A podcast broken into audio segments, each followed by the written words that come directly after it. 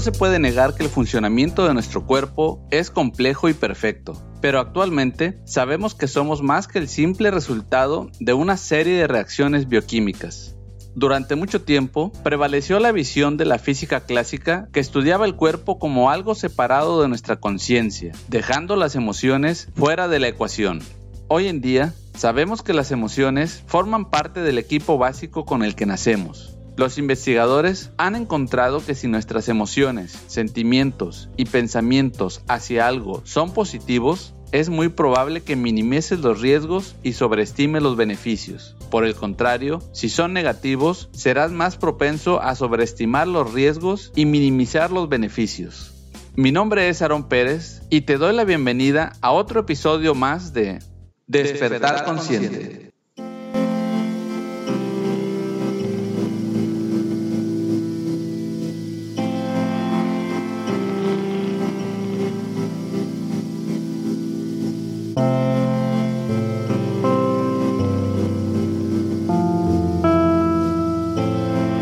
Los seres humanos estamos lejos de ser una máquina racional. Nuestra mente está preparada y predispuesta para tomar las decisiones de manera rápida y utilizando solo una parte de la información. De hecho, se ha demostrado que la mayoría de las veces tomamos decisiones incluso antes de ser conscientes de que ya hemos tomado la decisión. Y aún así, perdemos tiempo dándole vueltas y vueltas. Muchas personas llegan a pensar que la razón de que surjan dudas o se sientan indecisas al momento de tomar una decisión se debe a las emociones que ante la incertidumbre suelen aparecer. Uno de los conceptos erróneos que solemos tener es el creer que para lograr tomar decisiones es necesario controlar las emociones o incluso que tendríamos que no sentirlas. Nos han enseñado a reprimir las emociones.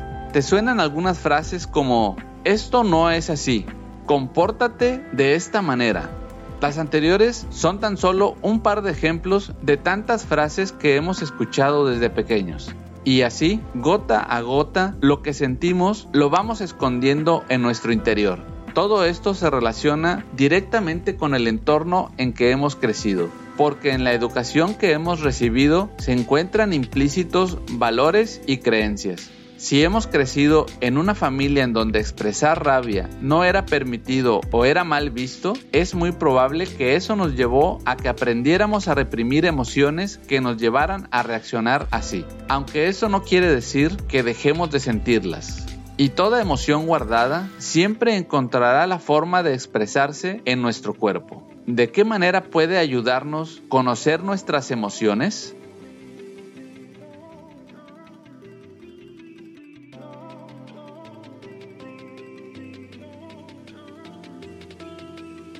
Uno de los científicos más reconocidos que ha sustentado lo anterior en sus publicaciones científicas es el profesor neurocientífico y autor de varios libros Antonio Damasio, quien además distingue entre dos tipos de emociones, las primarias y las sociales mismas que son fundamentales para que podamos llegar a la esencia de nuestros conflictos. La emoción primaria u oculta es aquella que se sintió en el momento en que vivimos la experiencia que nos ha impactado, pero al no ser una emoción aceptada socialmente, la reprimimos y lo que hacemos es expresar una emoción secundaria o social que nos permite esconder nuestro sufrimiento, el cual no queremos mostrar por creencias o tabús.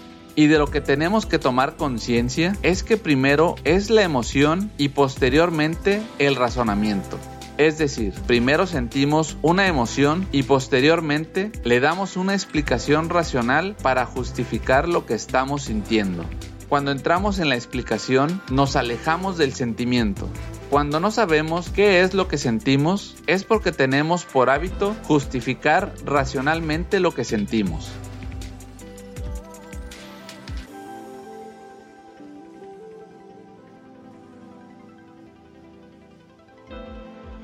El detalle está en que categorizamos ciertas emociones como negativas o positivas. De esta forma, determinamos que algunas emociones es preferible no sentirlas y no expresarlas. Incluso en ocasiones no las expresamos argumentando que lo hacemos por el bien de los demás, en detrimento de nosotros mismos, algo que realmente no tiene sentido. Reprimir o callar nuestras emociones no las hace desaparecer, lo que realmente hacemos es acumularlas. Cuando vivimos una experiencia, experimentamos emociones de forma automática, ya sea por el impacto de la situación o por una acumulación de situaciones que consideramos poco importantes, por lo que en su momento no le prestamos la debida atención. Estas emociones generan sentimientos que a su vez generan pensamientos. Conocer nuestra forma de pensar, distinguir nuestros sentimientos y ser conscientes de nuestras emociones es fundamental para el equilibrio de nuestro sistema y para lograr vivir en coherencia y armonía.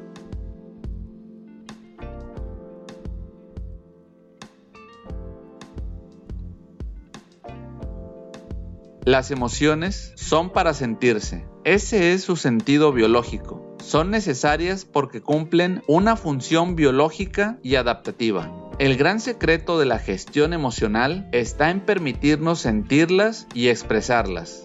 Las emociones no pueden ser controladas, pero sí es posible regular el grado en que las emociones se expresan.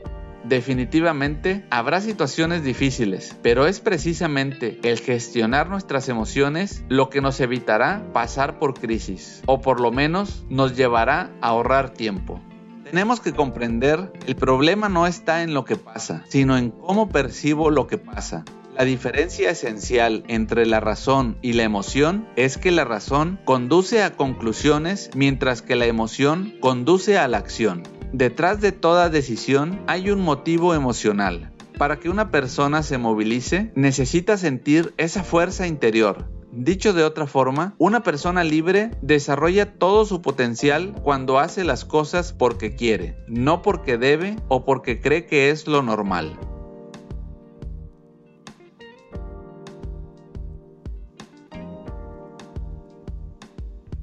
Hace algunos años, en un documental, hablaban sobre personas que han tenido un accidente, la mayoría en carretera, y esto les ocasionó que sufrieran un traumatismo cráneoencefálico, viéndose afectada la parte del cerebro donde se ubican las emociones. En dicho documental mostraban las dificultades que estas personas tenían en su vida diaria, porque literalmente se bloqueaban ante cualquier mínima decisión que se les presentaba, como decidir qué ropa usar o qué fruta querían de postre. El daño en la parte emocional del cerebro les condujo a una incapacidad para tomar acción en sus vidas, a un grado tal que limitaba sus vidas.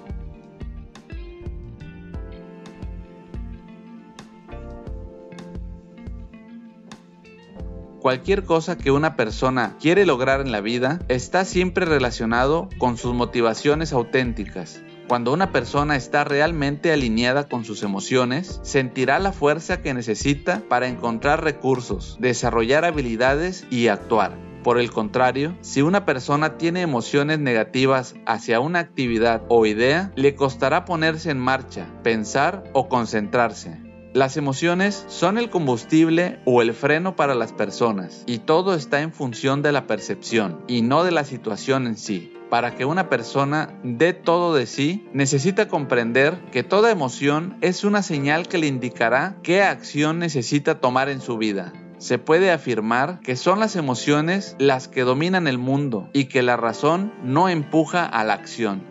Lo que llamamos motivación tiene que ver en realidad con el campo de las emociones y no de la razón. Sin emoción no hay decisión y sin decisión no entrarás en acción y no emprenderás el viaje que te permitirá encontrarte a ti mismo por ti mismo.